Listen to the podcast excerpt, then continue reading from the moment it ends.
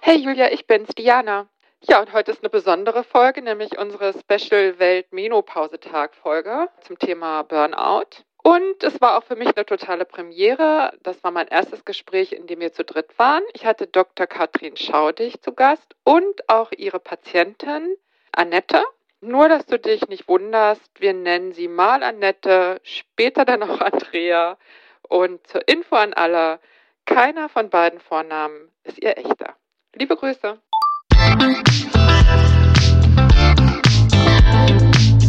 Willkommen zu einer neuen Folge von Meno an mich. Denn dieser Podcast ist für euch, liebe gereifte und interessierte Frauen dieses Landes. Jede Woche sprechen wir mit spannenden Frauen und empowern euch mit Wissen und Inspiration. Wir, das sind Diana Helfrich und Julia Schmidt-Jorzig aus der Brigitte-Redaktion.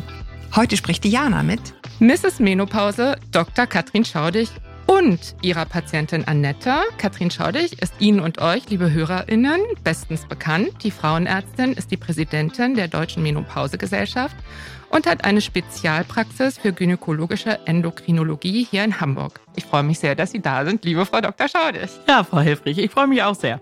Ja, und normalerweise endet die Anmoderation genau hier, aber heute ist eine besondere Folge. Und das hat mit dem Weltmenopausetag zu tun, der jedes Jahr am 18. Oktober begangen wird. Dieses Jahr übrigens erstmals auch im Bundestag. Dort findet an diesem Tag ein parlamentarischer Abend zum Thema Wechseljahre statt, an dem wir auch teilnehmen werden. Frau Dr. Schaudig, Sie auf dem Panel, ich im Publikum. Ich weiß auch, dass ganz, ganz viele andere Aktionen stattfinden. Und wir wollten halt auch gerne was Besonderes machen, das zu uns und zu Mino an mich passt. Und es ist jetzt diese Folge zu dritt zum allerersten Mal zu einem Thema, das einfach auch besonders wichtig ist, nämlich ich kann nicht mehr. Die totale Erschöpfung und man fragt sich dann als mittelalte Frau, ist es ein Burnout oder sind es nur die Wechseljahre. Und dazu begrüße ich jetzt sehr, sehr herzlich Ihre Patientin Annette. Herzlich willkommen, liebe Annette. Hallo. ich freue mich wirklich sehr, dass Sie heute mit dabei sind und uns Ihre Geschichte erzählen. Sie sind Anfang Mitte 50 Mhm. Sie haben, das will ich jetzt vorwegnehmen, ein hartes Jahr hinter sich, in dem Sie monatelang überhaupt nicht arbeiten konnten. Mehr will ich jetzt auch gar nicht über Sie verraten. Denn wir wollen natürlich nicht, dass Ihnen Ihre Offenheit zum Nachteil gereicht. Unser Thema heute ist eben genau deswegen ein Tabu, weil niemand in der Jobwelt diejenige sein will, auf die dann vielleicht mal kein Verlass ist, die womöglich nicht liefert, wenn es drauf ankommt, weil sie gerade nicht liefern kann. Und deswegen ist Annette auch nicht ihr richtiger Vorname. So viel mhm. sei verraten. Meine erste Frage geht aber nochmal an Frau Dr. Schaudig. Sie beobachten das Thema Wechseljahre ja schon wirklich ganz, ganz lange, engagieren sich seit Jahrzehnten dafür. Warum ist Ihnen dieses Thema Burnout gerade jetzt so wichtig, dass Sie sich die Mühe gemacht haben, eine Patientin zu suchen? Und dass Ihnen das so wichtig war, das zum Weltmenopausetag zu thematisieren, denn das internationale Thema ist ja Herz-Kreislauf dieses Jahr. Ja, das ist richtig. Herz-Kreislauf ist das internationale Thema. Hier in Deutschland wird der Weltmenopausetag eigentlich erstmals so richtig wichtig und wahrgenommen. Yes! In den, in den letzten Jahren haben wir da eigentlich wenig zu gemacht. Es ging fast so ein bisschen unter. Ich hatte irgendwann mal ein Interview, dann hat jemand zu mir gesagt, es ist Weltmenopausetag und ich so, ach so, ja, stimmt. Dieses Jahr haben wir uns eigentlich vorgenommen, das alles viel, viel stärker ins Zentrum zu setzen. Und da werden wir natürlich getragen von den vielen ja, heute sagt man Movements und Initiativen rund ums Thema Menopause, die, wie ich finde, in den letzten zwei Jahren fast explosionsartig zugenommen haben. Finde ich auch. Und, und ich glaube, Sie haben das Find noch gar nicht erwähnt, das Hashtag Wir sind neun Millionen. Habe ich noch nicht erwähnt. Darf ich das mhm. sagen? Ja, ja. unbedingt. Hashtag Wir darum. sind neun Millionen. Da gibt's also auch eine Internetplattform dafür und unter diesem Namen haben sich jetzt auch verschiedene Initiativen zusammengeschlossen. Ich glaube, ich darf auch das sagen, unter der Führung von Miriam Stein, selber eine Autorin eines Buches als Betroffene. War auch hier schon zu Gast, Miriam Stein. War auch schon, genau. Wir sind vernetzt. Ja, mhm und finde es ziemlich gut, dass man das daraus fokussiert, darauf zusammenfasst, dass diese Frauen alle im Bundestag auch sein werden. Warum ist es mir so wichtig? Wir hinken so ein bisschen hinterher den Engländern, bei denen das schon seit zwei Jahren viel stärker präsent ist. Es gibt sogar ein Gesetz in England, was vor zwei Jahren verabschiedet wurde, das die Unterstützung von Frauen in den Wechseljahren sicherstellen soll, aber auch die Wahrnehmung in der Öffentlichkeit des Themas und die Ausbildung von Ärztinnen und Ärzten, also in England sagt man Healthcare Professionals, aber auch für die Patientinnen mehr Aufklärung bieten soll. Und es hat sich so im Rahmen dieser Geschichten immer rausgestellt, Frauen wissen ganz viel über Empfängnisverhütung, wie werde ich schwanger, wie werde ich nicht schwanger, was ist mit meinem Zyklus, was tue ich damit. Aber die wenigsten Frauen wissen Bescheid über die Wechseljahre und vor allen Dingen nicht über die Frühsymptome oder die ersten Anzeichen der Wechseljahre. Das war ja auch unsere allererste Folge. Ach so, Hormone ist, glaube ich, inzwischen 30.000 ja. Mal gehört ja. worden. Ne? Ja, und dieses Thema Burnout begegnet mir tatsächlich im Moment dauernd in der Praxis. Vielleicht bin ich auch selber aufmerksamer geworden, dass ich Frauen sehe, die mir berichten, ja, sie wären irgendwie seit ein, zwei, drei Jahren nicht mehr so gut drauf und zunehmend leistungseingeschränkt mit Dramen in der Familie, in der Partnerschaft, im Job, was dann manchmal dazu führt, dass die Frauen beim Psychiater landen. Der sagt ihnen dann, ja, sie müssen irgendwas ändern in ihrem Leben, sie haben zu viel Stress. Wenn man mal genau überlegt, haben die immer schon viel Stress gehabt.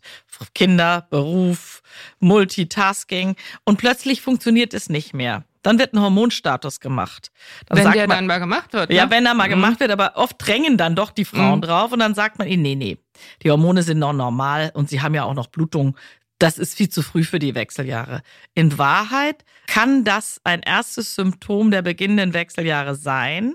Und Frauen fühlen sich dann oft unverstanden oder aber denken, ich bin einfach bescheuert und ich funktioniere nicht richtig und denken, es liegt ausschließlich an ihrem nicht funktionierenden Umgang mit Problemen. Und es geht eben so weit, dass Frauen den Beruf aufgeben. Ich habe erst vor kurzem eine Beamtin gesehen, leidenschaftlich in ihrem Beruf, die in den Vorruhestand gegangen ist, weil ihr keiner. Das ist unfassbar. Ist ne? unfassbar, weil ihr keiner auch erklärt hat, was es sein kann. Deswegen ist mir das so wichtig. Also ich erinnere mich auch, wie schockiert sie waren, als sie mir das erste Mal von der Patientin erzählt haben und wie die Idee entstand, das mal zu thematisieren. Und ich freue mich, dass wir jetzt Gelegenheit haben.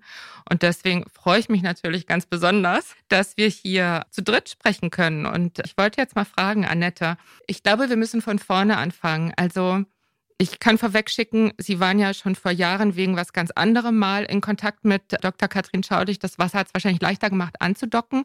Aber erstmal, ich stelle mir vor, man merkt, es geht mir nicht gut. Was waren denn so die ersten Sachen, die Ihnen aufgefallen sind an sich selber, dass es anders ist als früher? Und an wen haben Sie sich gewendet? Also ich muss dazu sagen, ich habe eigentlich überhaupt nicht an Frauenarzt oder Ärztin oder an Frau Dr. Schaudig gedacht. Ich habe wirklich gedacht, mit mir stimmt irgendwas nicht, weil man hat so Gefühlsausbrüche aus dem Nichts. Man kann irgendwie nicht mehr so arbeiten wie vorher. Also nach, keine Ahnung, zwei, drei Stunden, was mir sonst überhaupt nicht schwer gefallen ist, habe ich gedacht, ich muss eine Pause machen. Mir krampfte, also mir hat sich der ganze Schulter-Nackenbereich total zusammengekrampft, dass ich nichts mehr bedienen konnte am Rechner, musste ich aufhören. Und ich bin Freiberufler. Und dann hat man natürlich Jobs, die ja erfüllt werden müssen. Und man kann es einfach nicht.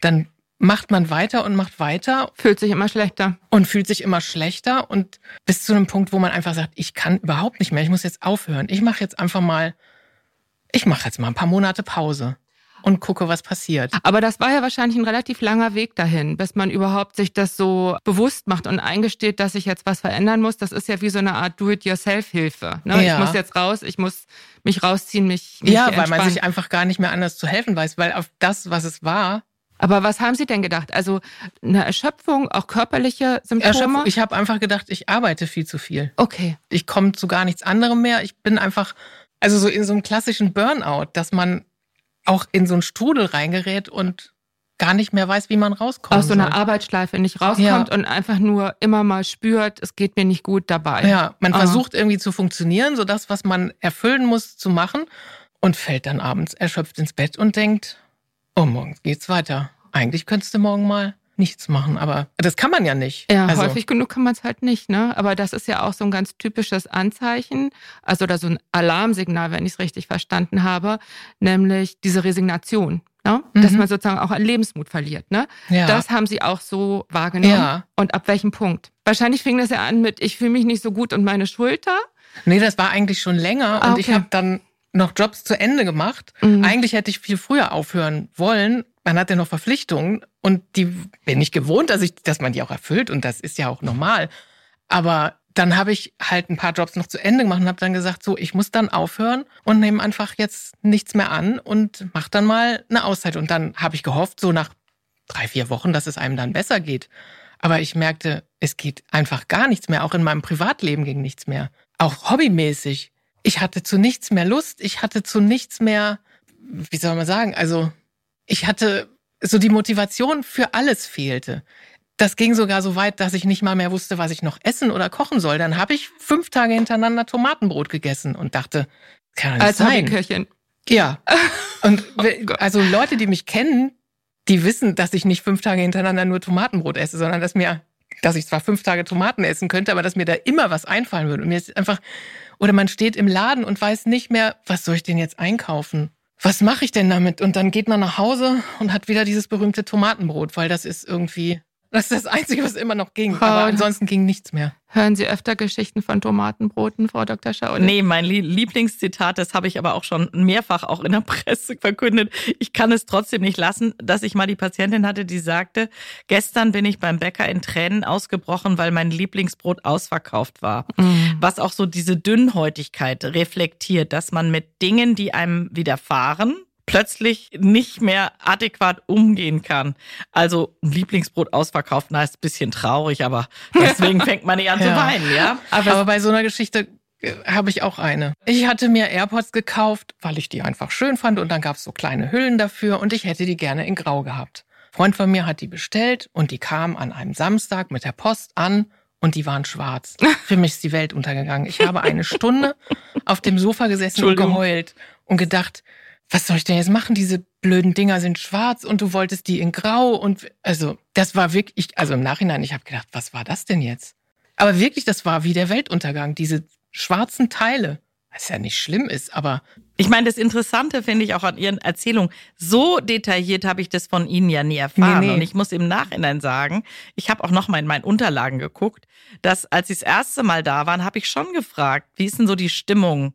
Und dann haben Sie so gesagt, na ja, hm, ja, die ist schon mal nicht so gut. Aber es war nicht so im Gespräch dominant. Wahrscheinlich, weil Ihnen nicht klar war, dass das für mich auch wichtig ist. Genau. Und ich hätte vielleicht auch ein bisschen tiefer gehen müssen und nachbohren.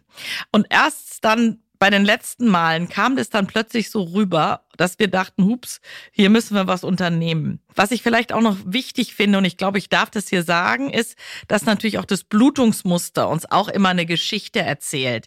Wo sind wir in den Wechseljahren? Das wird auch oft unterschätzt. Und in dem Moment, wo der Zyklus nicht mehr wie ein Uhrwerk alle 28 Tage abläuft, da kann man eigentlich davon ausgehen, irgendwas stimmt nicht. Zumindest dann, wenn der vorher immer uhrwerkmäßig war. Bei Ihnen, das darf ich sagen, kamen Ja. dann auch noch tatsächlich Probleme mit der Gebärmutter dazu, sodass die Blutungen auch extrem stark wurden und wirklich intolerabel wurden, sodass wir uns dann gemeinsam, das ist schon eine Weile her, zur Entfernung der Gebärmutter entschieden haben. Damit hatten wir aber plötzlich kein Indiz mehr, ist noch Blutung da oder nicht. Das fiel sozusagen weg. Dann kann man mal einen Hormonspiegel machen, der schwankte auch bei Ihnen, hat uns also eigentlich auch nicht wirklich weitergebracht. Und deswegen finde ich Ihre Erzählung, mh, Annette, so spannend und wichtig, weil es uns so zeigt, Mensch, das sind oft so subtile Veränderungen, die weder die betreuende Gynäkologin noch sie selber als Problem der Wechseljahre wahrnehmen, aber eigentlich ist es das. Und man muss natürlich auch immer aufpassen. Beim Teil ihrer Erzählung dachte ich, hm, wenn ich jetzt ein Psychiater wäre, würde ich denken, Annette hat eine Depression. Das muss man natürlich mit abklären. Aber wie machen Sie das denn dann? Also dann fragen Sie, sind Sie in psychiatrischer Behandlung? Alle Ihre Patientinnen? Wo Nein, das das, das machen wir nicht. Da ist ja auch, glaube ich, darf ich das sagen, für diesen Podcast-Reihe auch nochmal geplant, ein Termin Ja. mit meiner Kollegin Frau Schwenkhagen und einer Psychiaterin. Ja. Also Mhm. da kann ich gar nicht so viel zu sagen. Ich muss so ein bisschen wahrnehmen, wie schlecht geht's der Patientin. Mein erster Schritt ist dann schon, gibt es einen zeitlichen Zusammenhang und ich gebe zu, dann ist mein Ansatz, wir probieren wir es mal mit Hormonen, wenn die Patientin damit einverstanden ist. Das waren sie in dem Fall. Und ich war verzweifelt einfach. Ich muss sagen, ich war schon, zu allen nicht, wo Bereichen? ich überall war, beim Orthopäden, beim Hausarzt und Das wollte ich nämlich jetzt noch mal einmal ein bisschen genauer wissen. Also eben haben Sie gesagt, Sie haben es nicht mit Gynäkologie in Verbindung gebracht. Ich glaube, das ist ein total typisches Phänomen. Weil auch Freundinnen oder Freunde immer sagen, ach, mach doch mal ein bisschen frei und dann geht das schon oder nur entspann dich mal und jetzt hör mal auf zu arbeiten. Also immer dieses, also man hat immer das Gefühl, man wird von der ganzen Welt irgendwie auch nicht ernst genommen oder weil dieses Thema Hormone ist ja auch habe ich nie drüber nachgedacht, dass das damit in irgendeinem Zusammenhang stehen könnte. Ich habe sogar noch eine Freundin irgendwie vorher gefragt, habe ich gesagt, ich war jetzt schon überall, ich gehe jetzt zur Frauenärztin und wenn die auch nichts weiß, ja, dann weiß ich es auch nicht. Dann weiß ich auch nicht, was ich noch machen Waren soll. Sie mal beim Hausarzt? Ja, auch, ja. Mhm. Und der hatte auch keine Idee. Nee, eher im Gegenteil. Das war so, naja, Sie haben ja jetzt schon zwei Monate sich selber freigenommen und dann müsste Oh. das ja eigentlich bald wieder werden. Und wenn wir noch ein bisschen warten und es geht Ihnen immer noch schlecht, kommen Sie noch mal. Also wo man dann auch irgendwie denkt, Und da war auch überhaupt nicht, weil eigentlich ein guter Hausarzt, So der, irgendwie der so- sagt dann ja im Zweifel, wollen Sie es mal abklären lassen, ne? Beim genau, das Facharzt. hätte ich mir halt irgendwie erhofft, dass man Oh. irgendwie zumindest bei so einem Allgemeinmediziner so eine Idee kriegt. Oh. Man Ja, könnte irgendwie in die Richtung denken oder man Na, naja, der Allgemeinmediziner wird natürlich eher in Richtung Neurologe oder Psychiater denken, Mhm. was auch dessen Job ist. Das hat aber ja auch nicht stattgefunden, ganz offenbar. stimmt. Deswegen war die Verzweiflung so groß, dass ich irgendwie dachte, Und Ich Ihre betreuende Gynäkologin, da haben Sie mir im Vorgespräch erzählt, da kam irgendwie auch gar nichts zurück, ne? nee, ich habe, bevor ich bei Frau Dr. Schaudig in ähm, Behandlung war, war ich bei einer anderen Frauenärztin und da wurde ich auch irgendwie nicht ernst genommen. Hieß es immer, naja, ich kann Ihnen was Pflanzliches aufschreiben. Ja, aber was Pflanzliches, was, also, Also das ist also doch ich meine, der Tee kann ich Hammer, auch ne? trinken. Mhm. Deswegen bin ich auch nie auf die Idee gekommen, dass das in Zusammenhang stehen könnte, weil selbst bei einer Frauenärztin hieß, sie könnten vielleicht mal das hormonmäßig abklären lassen. Ja, wobei die Abklärung der Hormone, das hört sich ja immer so an. Wir nehmen jetzt mal Blut ab und dann geben wir das Tipp-Tipp in den Computer rein, da kommt unten raus, wechseln ja, ja, man ja denkt nein. immer, man weiß. So einfach ist es einfach nicht. Das, Das ist mir auch ja nochmal die Folge. Mhm. total wichtige Botschaft. Der Hormonspiegel ist nice to have. Da sieht man vielleicht mal zufällig was. Aber wir haben den ja sogar bei Ihnen gemacht. Ja, oder vielleicht so als Idee, ich bin nicht spezialisiert auf Thema XY. Ich könnte mir vorstellen, vielleicht, dass Sie mal zu einem Spezialisten gehen. Also einfach so ein Hinweis. Es gibt Spezialisten, das könnte man abklären lassen, wenn es dann. Das könnte Der falsche die Weg ist- Frauenärztin sagen, das könnte der Ja. Hausarzt sagen, das könnte auch ja. Eine gute Freundin sagen. Also Deswegen glaube ich, ist es auch wichtig, dass man wirklich da mal drüber spricht. und deswegen Also, dass das nicht immer ja auch. nur so Mhm. unter Frauen so ein Randthema ist, so man Mhm. redet ja nicht gerne drüber und mir geht's auch, wenn, wenn man das so erzählt, ach, Aber- das liegt da nicht dran, Mensch. Da muss man vorsichtig sein. Okay. Welcher Spezialist wäre es, der Ihnen dann geholfen hätte? Also Menopause-Spezialisten gibt's nicht viel. Das ist in Deutschland kein Konzept. Wir müssen uns schon auch mal überlegen, ob wir langfristig auch eine Spezialisierung anbieten, dass es sowas gibt wie Menopausenkliniken oder Menopausenzentren. Das haben wir nicht. England Mhm. hat das zum Ja. Beispiel. Da machen das übrigens die GPs, die Allgemeinärzte. Interessant. Weniger die Frauenärzte auch natürlich, aber es machen viele Hausärzte. Ich glaube, und deswegen war mir auch dieser Podcast so wichtig, wir alle Patientinnen, also Frauen, Betroffene, Hausärzte und Ärztinnen, Internisten, Internistinnen und auch die Frauenärztinnen und Ärzte auch, müssen einfach aware, sagt man heute, also Mhm. müssen das Thema bewusst machen und bewusst sein, dass es was ganz Banales ist. Und das kann dann eigentlich auch der normale Frauenarzt oder die Frauenärztin behandeln. Mhm. Dafür muss man nicht zu einem Spezialisten gehen, sondern eigentlich sollte unser Ziel sein, dass wir in fünf Jahren, ich sag's jetzt mal, ist vielleicht ein frommer Wunsch, alle so weit sind, dass man bei jeder Frau über 40 so ein paar Fragen stellt. Wie so eine Checkliste. Das ist ja auch eine der Forderungen von Hashtag Wir sind neun Millionen, dass einfach jede Frau, wenn sie 35 wird, einen Brief kriegt, wo Mhm. drin steht, das und das kann passieren. Und wenn es passiert, Ja. ist der, Mhm. liegt der Gedanke nahe und geh mal auf dem Pfad weiter. Ne? Weil im Augenblick haben wir die Situation, dass es total wenig Informationen gibt und dass aber auch die Frauen einfach nicht gerne dahin denken. Es ist einfach immer noch ein Mhm. Tabu. Ne? Und da musste ich so drüber lachen, dass Sie im Vorgespräch gesagt haben, ja, Frau Dr. Schaut, ich hatte dann auch gesagt, hören Sie mal den Podcast, aber ich wollte das gar nicht hören, das ganze Problemgequatsche. Ja, das stimmt. Das Und ich glaube, so. Ja. dass das, da liegt eine tiefe Wahrheit drin, ne, in dieser Empfindung, weil ich glaube, dass Frauen, wenn sie es nicht wirklich müssen, immer erstmal den Impuls haben, das Thema von sich zu schieben. Es ist mir ganz genauso gegangen. Ich hatte wirklich das Gefühl, hat nichts mit mir zu tun und darf auch gern so lange so bleiben, bis das gar nicht mehr anders geht. Ne? Mhm. Und ich glaube, an diesem Mindset würde man heute sagen, ich glaube, da müssen wir wirklich, wirklich was verändern und das, dazu müssen wir die ganze Zeit quatschen. Dafür müssen wir die ganze auch. Zeit quatschen und ich denke, es ist nur, dass wir da auch nicht falsch verstanden werden. Es muss nicht immer gleich die Hormontherapie sein. Ja, ich glaube, der erste Schritt ist, dass man versteht, dass diese Übergangsphase in die nächste Lebensperiode manchmal so ein bisschen rumpelig sein kann. Die muss nicht rumpelig sein.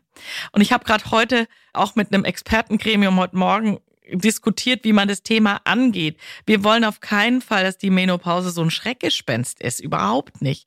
Ich glaube, man muss sich das vorstellen, wie unser Leben verläuft in mehreren Räumen. Der erste Raum ist die Kindheit, ist übrigens der kürzeste. Und dann sind wir so 11, 12, 13, dann kommen wir in die Pubertät. Das ist die erste Schwelle. Und dann betreten wir den nächsten Raum. Das ist die relativ lange Phase, die geht so 35 bis 40 Jahre, wo man im Fachterminus sagt, die fertile, also fruchtbare Phase, wo Frauen regelmäßig bluten, wo sie schwanger werden können, wo sie vielleicht auch schwanger werden. So, und wenn diese Phase zu Ende ist oder zu Ende geht, betreten wir den nächsten Raum. Und was ich total wichtig finde, ist, dieser Raum war früher, vor 100, 200 Jahren, ein kleiner Raum. Und er war ziemlich unattraktiv. Ja, graue Wände, nicht viel Spaß, sondern eigentlich dann altes Eisen. Das hat sich aber gewaltig geändert und wir müssen uns überlegen, dass dieser Raum in unserer heutigen Gesellschaft möglicherweise der größte Raum ist, Klar, den wir betreten können. Ja, das Leben wird länger. Ja, die Frauen werden 80, 90. Das heißt, es sind genauso viel Jahre, wie sie in der fertilen Phase verbringen, wie dann in der Zeit nach der letzten Blutung. Und ich glaube, es ist auch unser Job, dass wir uns klar machen, diesen Raum können und müssen wir auch hübscher noch gestalten. Auch da für jede für sich, ne? Für jeder für mhm. sich. Und es ist die Schwelle, die man da betritt, sollte der Moment sein, wo man sich mal so überlegt, wie stelle ich mir eigentlich das Leben in dem großen letzten Raum vor? Wie möchte ich das verbringen? Wie gesund möchte ich es verbringen? Das heißt, es sollte auch die Stelle sein, wo man sich mal überlegt, okay, sollte ich vielleicht an meinen Lebensgewohnheiten mal was ändern? Was muss ich für Vorsorgeuntersuchungen machen, damit ich möglichst gut in diesem großen, schönen Raum leben kann und meine Zeit verbringen. Ich finde ja übrigens gar nicht, dass es der letzte Raum ist. Ne? Ich finde, da kommt noch einer, der ist dann vielleicht wirklich nicht so attraktiv. Ne? Das echte Alter. ich finde das immer so schade, wenn man dann so vorschnell sich selbst vielleicht auch zum alten Eisen zählt, weil da ja noch so viel Raum ist, bevor man dann wirklich alt ist. Also, wenn wir jetzt die Lebensphasen der Frau sehen, dann würde ich keine Trennung machen. Das richtige Alter ist ein Teil dieses letzten Raums. Es ist vielleicht so eine Ecke, wo man sich dann auf den Lehnstuhl zurückzieht und ein bisschen entspannter vielleicht die Dinge aussieht. Ich würde es nicht trennen, mhm. weil das macht dann die Vorstellung des wirklichen Alters ja eigentlich noch unschöner.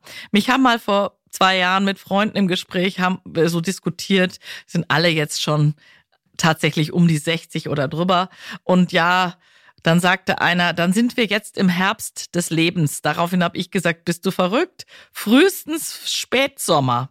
Und Herbst des Lebens klingt schon so ein bisschen Mm. Fallen die Blätter. Fallen die Blätter, genau. Ich glaube, wir müssen uns davon völlig lösen. Wir müssen einfach sehen, da ist ein großer Raum, der nach unserer fertilen Phase kommt. Der ist riesig und den müssen wir uns möglichst schön machen. Und das Entscheidende ist aber, dass wir den Übergang, diese Rumpelschwelle, die eben rumpelig sein kann, dass wir die A wahrnehmen, als das ist jetzt eine Schwelle, so wie die Pubertät ja auch bisschen rumpelig sein kann, ist das die nächste Schwelle da müssen wir als Ärztinnen und Ärzte die Frauen besser abholen, glaube ich, und müssen denen auch vermitteln, das ist jetzt ganz normal, was du da mitmachst. Das ist nicht ungewöhnlich, aber nimm es wahr, du holperst gerade über so eine Schwelle. Und das ist, glaube ich, das Entscheidende. Und wie man dann diese Rumpelei bewältigt, ob mit psychosupportiven Maßnahmen kann es sein,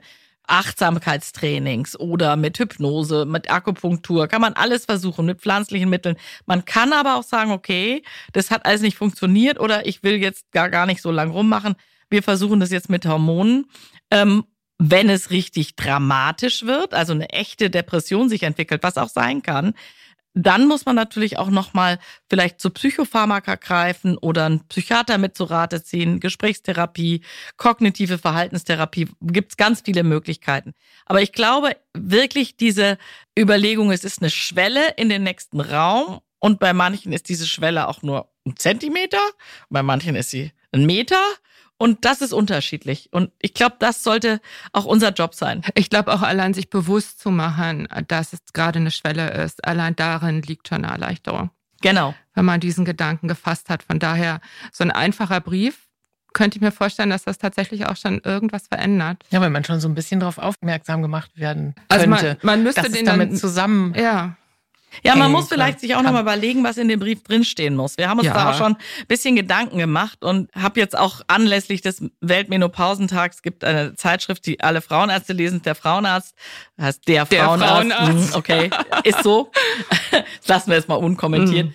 Da wird jetzt auch über diese Phase der Perimenopause ein Artikel drinstehen. Da habe ich mir mit Frau Schwenkhagen auch zusammen mal so ein paar Fragen überlegt. Und die Frage wäre zum Beispiel, ist Ihr Zyklus noch ganz regelmäßig?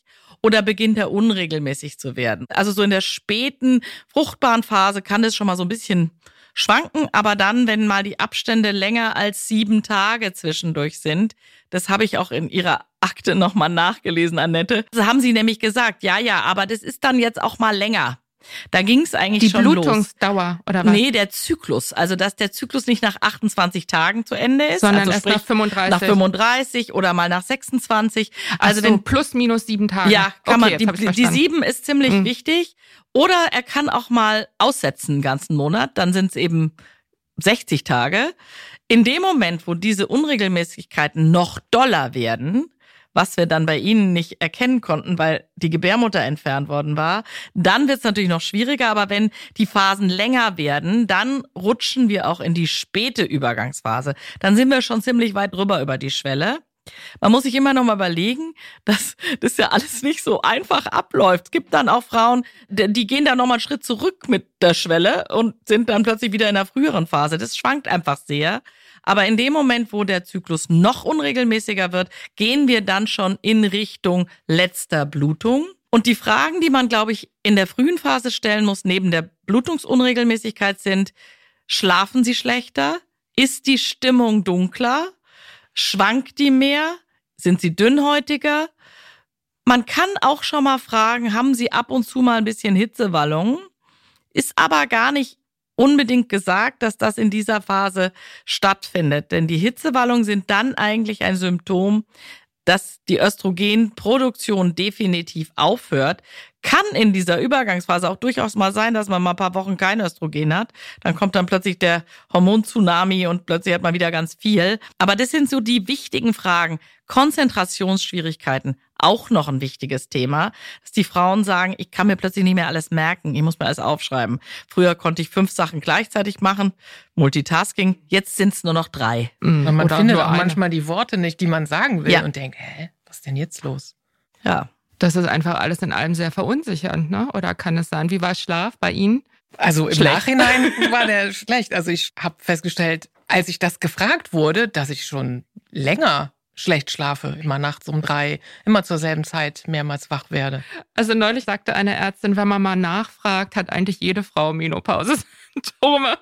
Hm, Ja, Nee, man hat früher auch mal schlecht geschlafen, aber tagelang hintereinander immer um zwei wach, um vier wach. Ich bin eigentlich ein Langschläfer. Ich stehe morgens um sechs auf, weil ich dann wach bin. aber Andrea, weil ich diese, einfach denke, Für diese Aussage könnte ich sie glatt küssen. Hör es gibt eine Studie, die wird so ein bisschen gemacht von Menschen, die immer sagen, das mit den Wechseljahren ist Pharma gemacht. Die gibt's gar nicht so richtig. Und die haben das mal untersucht und da kam wirklich raus, nee, Schlafstörungen haben Frauen das ganze Leben über, depressive Verstimmung haben sie das ganze Leben über. Das Einzige, was eindeutig zu den Wechseljahren korreliert, sind die Hitzewallungen. Das ist diese Studie aus Dresden. Ne? Mhm. Und es wird auch nach wie vor immer die wieder. hatte ich ganz spät erst. ja. die Da hatte ich die ganzen anderen Symptome schon alle. Mhm. Das wäre ja dann vielleicht auch der Moment gewesen, wo Frau drauf kommt. Ne? Aber dass bis dahin schon so viel einfach so schlecht laufen kann, durch den hormonellen Wechsel. Das ist einfach so vielen nicht bewusst. Kommt man ja nicht drauf. Mhm. Also, Gab es denn irgendeinen Ort, wo Sie Hilfe bekommen haben? Also bevor Sie dann bei Frau Dr. Schaudig angelandet nee. sind? Über was für einen Zeitraum spielte sich das ab? Auf jeden Fall innerhalb der letzten sieben Monate. Hm. Da wurde es ganz extrem. Und wenn Davor Sie- war es natürlich auch schon, aber das hätte ich gar nicht damit Aber in sie Zusammenhang hatten gebracht. schon was. Also es war schon, Ich würde jetzt sagen, wie sich's ja auch anhört, doch so drei, vier Jahre also oder drei sowas, Jahre, Ne? drei, vier Mhm. Jahre kann ich schon davon sprechen, dass das so ist. Und dann waren es sieben Monate, wo sich das dann so. Wo sich das richtig Verdichtet hat. zugespitzt hat, wo ich einfach auch dann gesagt habe, ich muss jetzt aufhören, ich muss jetzt die Reißleine ziehen. Und Sie haben mir im Wenn mir keiner Vorges- hilft, muss ich selber tun, so Mm. nach dem Motto. Ja, hilft dir selbst, ne? ja. Sie haben mir im Vorgespräch gesagt, dass Ihnen jemand mal gesagt hat, du brauchst keine Frauenärztin, du brauchst einen Arzt, der dich krank schreibt und dich in eine Burnout-Klinik Ja. überweist. ja. Darf ich fragen, wer das zu Ihnen gesagt hat und in welcher Situation oder also wie es dazu kam? Das ist eigentlich kurz vor meinem Besuch bei Frau Dr. Schaudig gewesen. Da habe ich mich halt mit einer Freundin unterhalten und ja, das klingt aber, was willst du denn bei der Frauenärztin? Du brauchst ja so mit den ganzen Schmerzen in der Schulter, da brauchst du eigentlich eher eine Spezialbehandlung und vielleicht eher eine Burnout-Klinik, die halt auch mehr so Richtung Orthopädie. Man hat ja immer diese Vorstellung, dass eine Burnout-Klinik einem sozusagen beibringen würde, wie man entspannter lebt. Ja, ne? ich habe das ja schon selber geglaubt, dass ich irgendwie sowas brauche. Mm, mm. Also Aber ich habe immer noch nicht so ganz verstanden, wann denn dann oder wie denn dann der Groschen fiel. Also wann kam der Moment, wo Sie zum Hörer gegriffen haben und die Nummer von Frau Dr. Schaudig. ich hatte eh einen Termin bei ihr. Ah, und dann okay. aus lauter Verzweiflung habe ich irgendwie gedacht, ich erzähle ihr das jetzt. Ah, und das war Ich der Moment ihr, des. Gartenkontakt. Okay, jetzt Ja. habe ich es verstanden. Und Mhm. dann sitzt sie mir gegenüber und sagt, ich glaube, ich kann Ihnen helfen. Mit Hormonen. Nee, sie hat doch gar nicht gesagt, wie. Und Ah. ähm, sie hatte auch noch was Zweites in der Hinterhand. Sie sagt, wenn es das nicht ist, würde ihr auch noch was einfallen. Aber sie ist überzeugt, in kürzerer Zeit wird es mir schon etwas besser gehen. Was passierte dann? Dann habe ich ihr meine Geschichte erzählt, dass es mir so schlecht geht, dass ich schon beim Erzählen eigentlich anfing zu heulen. Und froh war, dass mir jemand zuhörte. Und so ein bisschen kam es mir auch gleich vor, als hätte sie verstanden, worum es geht. Also da wusste ich ja noch nicht, dass es überhaupt eine Lösung für mein Problem gibt. Und dann habe ich das halt erzählt, dass es mir so schlecht geht, dass ich aufgehört habe zu arbeiten, dass ich überhaupt nichts mehr kann, dass ich teilweise auf dem Sofa sitze, die Decke anstarre und denke, was mache ich hier überhaupt? Also ich, ich kann ja nichts mehr. Ich brauche irgendwie Hilfe. Und dann, wie gesagt, hat sie mir halt vorgeschlagen, eine Hormontherapie zu machen. Das war überhaupt der erste Vorschlag, den mir jemand machte. Und dann habe ich gedacht, also so schlecht, wie es mir geht, Her damit. kann das eigentlich nur eine gute Idee sein. Bin dann nach Hause, habe das Gel mir besorgt und habe das auch gleich ausprobiert und habe dann nach zwei Tagen schon gedacht, mir geht's besser. Ah, das habe ich schon ein paar Mal gehört. Aber Wirklich ich hab- digital zwei Tage. Zwei ist das Tage. überhaupt möglich, dass das so schnell geht? Mhm. Ja. Und dann habe ich gedacht, Frau das ist Dr. so. Schaudig nickt. Das Mhm, sage ich jetzt hier. Also ich finde jetzt zwei Tage für die Stimmung. Also wir haben ja telefoniert so ein paar Tage danach und da haben sie mir schon gesagt, es geht ein bisschen besser. Also sie waren Ja. jetzt nicht, sie haben nicht sofort gesagt, bin ein neuer Mensch, aber sie haben gesagt, ich habe den Eindruck, sie mochten das selber gar nicht glauben, Nee. dass es irgendwie besser geht. Und Ich habe so gedacht, dass, ach, das ist Placebo, man will es ja auch ein bisschen glauben. aber so. es geht schon schnell. Also aber nach man einer nicht Woche, nach zwei Mhm. Wochen, habe ich wirklich gedacht, ich bin ein neuer Mensch. Ich bin alleine irgendwo hingegangen auf irgendwelche Veranstaltungen. Und es gab Da was anderes als Tomatenbrot. Es gab was anderes als Tomatenbrot. Es wird wieder gekocht. Mhm. Und ich habe auch wieder Lust dazu. Und also ich hätte das nie gedacht. Wenn ich das geahnt hätte, wäre ich da schon, wäre ich schon vor einem halben Jahr. Vielleicht muss ich an der Stelle sagen, sie kam dann und sie, also man merkt es ja als Ärztin, da ist jemand, die ist verzweifelt. Sie waren wirklich verzweifelt. Ja, das habe ich ich sehr auch. wahrgenommen. Und es hat mir wahnsinnig leid getan, denn der Besuch davor, da haben sie das eher so runtergespielt. Da haben sie noch gesagt, nö, nö, mir geht's eigentlich ganz gut. Da habe ich ja schon so ein bisschen gesehen, na ja, das ist jetzt hier schon klimakterisch und da haben sie es runtergespielt. Plötzlich sitzt da Andrea vor mir und ist verzweifelt.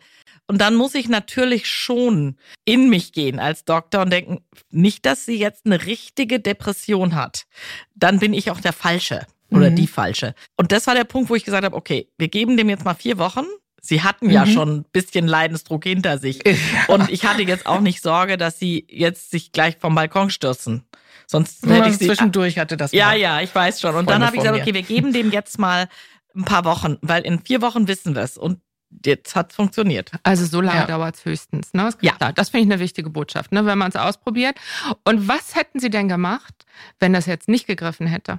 dann hätte ich die zügig zu einem guten Psychiater oder Psychiaterin geschickt. Mhm. Ja, man muss vielleicht noch mal eins sagen. Bei Andrea war es jetzt so, dass sie mittlerweile zumindest an dem Zeitpunkt, als sie dann da weinend vor mir saß, gar keine Eierstocksfunktion mehr hatte.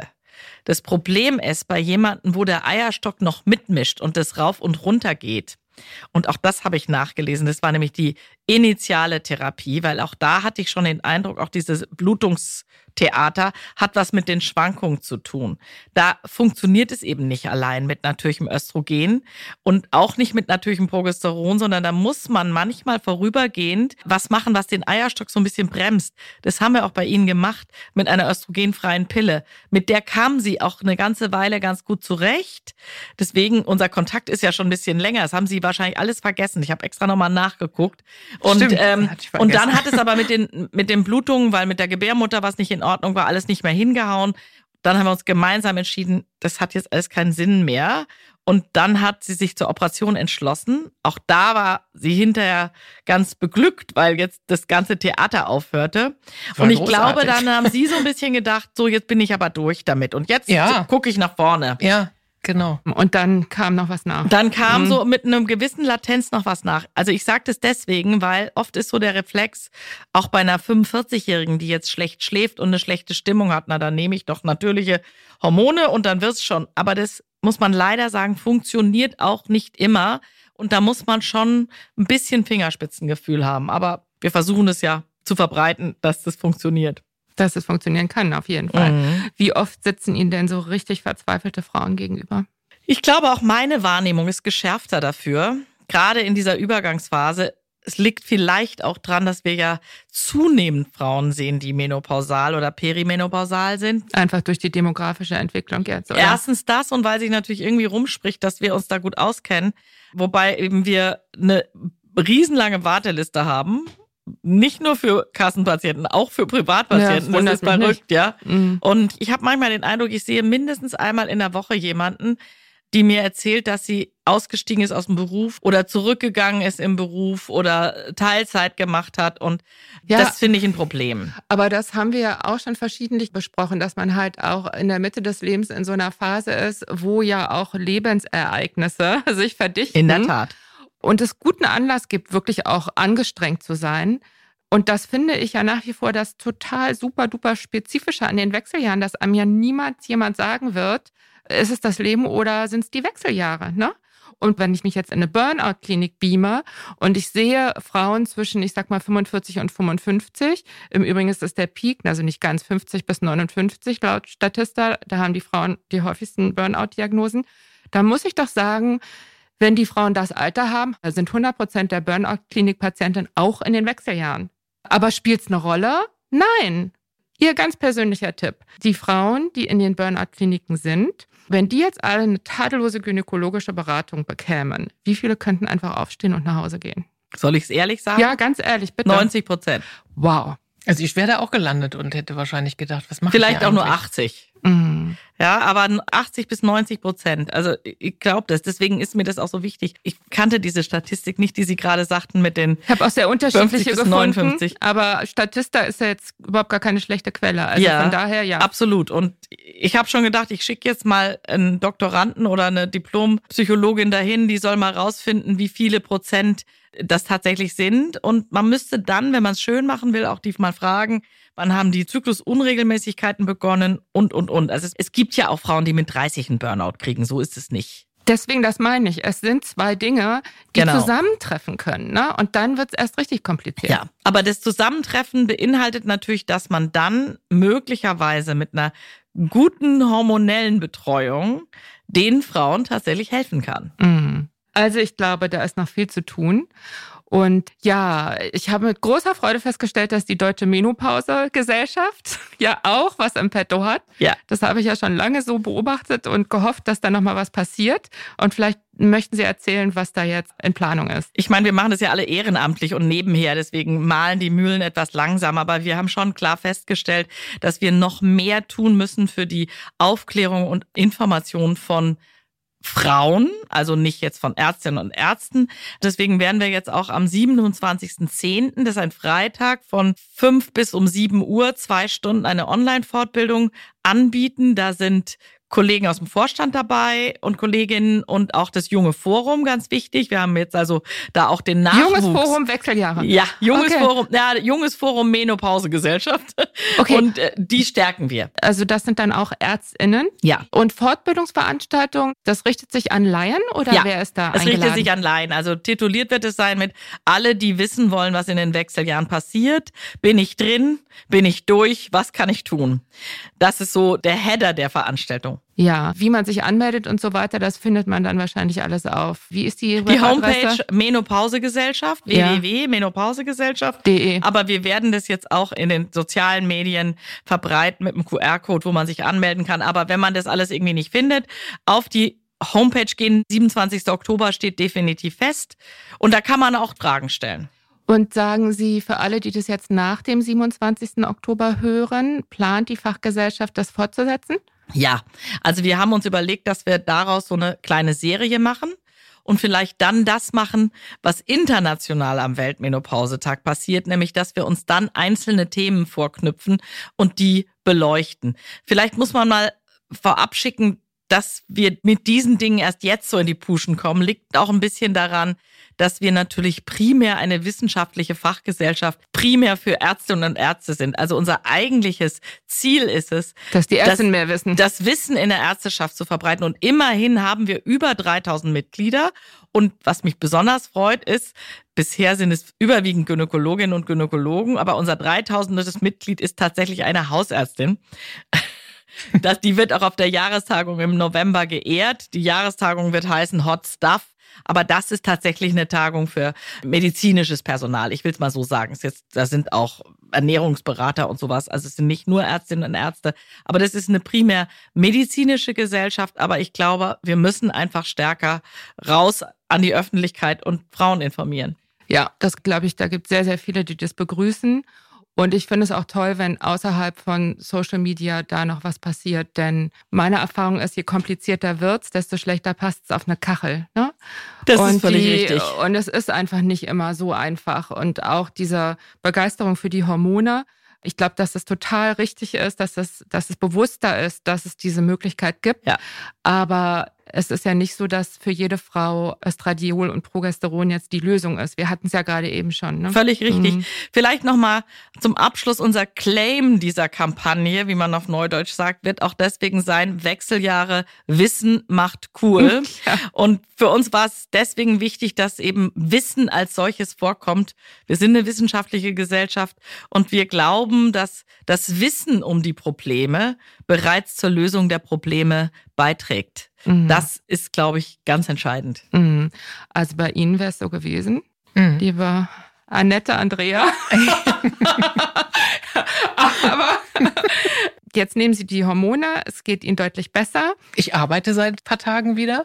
So ein Gefühl also von, es hat ich aufgehört, auf dem Sofa zu sitzen und die Decke anzustarren und alles doof zu finden. Mhm. Sondern auch Lust zu haben, Freunde anzurufen oder Leute zu treffen oder das hatte ich lange mhm. eigentlich nicht mehr.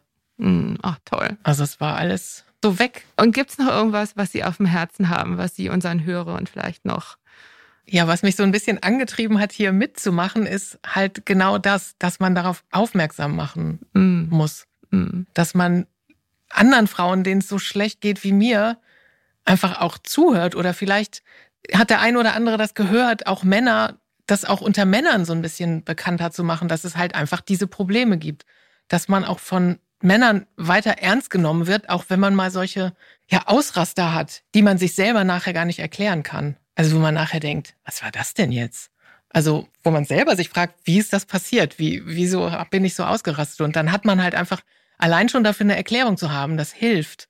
Und jemand, der es vielleicht noch nicht weiß, hat vielleicht jemand im Freundeskreis, der gehört hat, Mensch, ich kenne einen Fall oder ich habe das gehört, lass das doch mal klären, klär das doch mal ab. Es muss ja nicht bei jedem so sein. Es kann ja auch tatsächlich ein Burnout sein. Oder mm. dass man das einfach mm. nicht wie ich irgendwie monatelang mit sich herschleppt und auf die Idee gar nicht kommt. Das ist ein schönes Schlusswort, würde ich sagen. Ich freue mich wirklich super, super doll, dass wir dieses Gespräch hier führen konnten heute zu dritt. Also ich würde mich total freuen, wenn wir nur ein ganz kleines bisschen dazu beigetragen haben und irgendjemand das hört, der es mit nach Hause nimmt und dem es vielleicht nicht so bewusst war. Ich glaube, Meno an mich hören viele Frauen, die das eigentlich schon wissen. Aber wenn man dann jemanden sprechen hört, der es wirklich erlebt hat, dann kriegt das einfach nochmal eine andere Intensität. Und deswegen wirklich ganz, ganz herzlichen Dank, dass Sie gekommen sind, liebe Annette. War gerne. Und Ihnen natürlich auch, liebe Frau Dr. Schaudig. Toll, dass Sie das angeleiert haben. Es ist wirklich total prima. Und ähm, Weltmenopausetag sehen wir uns wieder. Jawohl. Wir sind alle ganz aufgeregt. Die ganze Bubble ist ganz aufgeregt und freut sich auf den Bundestag. Und ja, bis dahin, viele Grüße aus der Mitte des Lebens und ich freue mich auf ein nächstes Mal. Ja, freue mich auch. Ja, vielen Dank. Und euch vielen Dank fürs Zuhören. Wir freuen uns über Post von euch an podcast.brigitte.de. Schreibt uns, was euch berührt, entsetzt, freut und bewegt oder einfach so, um uns Feedback für den Podcast zu geben. Und wenn ihr uns eure Geschichte erzählen wollt, gerne eine Mail an podcast.brigitte.de. Wir freuen uns drauf. Und bitte bewertet uns auf den Plattformen, verteilt Sternchen und am besten schreibt was. Das hilft uns, dass wir weitermachen können mit Mino an mich. In diesem Sinne, viele Grüße aus der Mitte des Lebens. In der nächsten Folge ist Julia Schmidt-Jorzig wieder dran. Eure Diana Helfrich.